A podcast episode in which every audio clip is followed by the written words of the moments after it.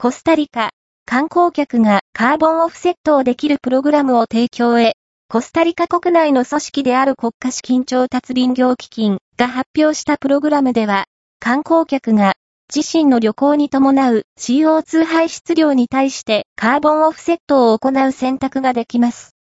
オフセットのために支払われた代金は、フォナフィフォを通して、植林などの自然保護活動を行う土地所有者に支払われます。国が政策として観光客にカーボンオフセットを積極的に進めるのは世界で初のことです。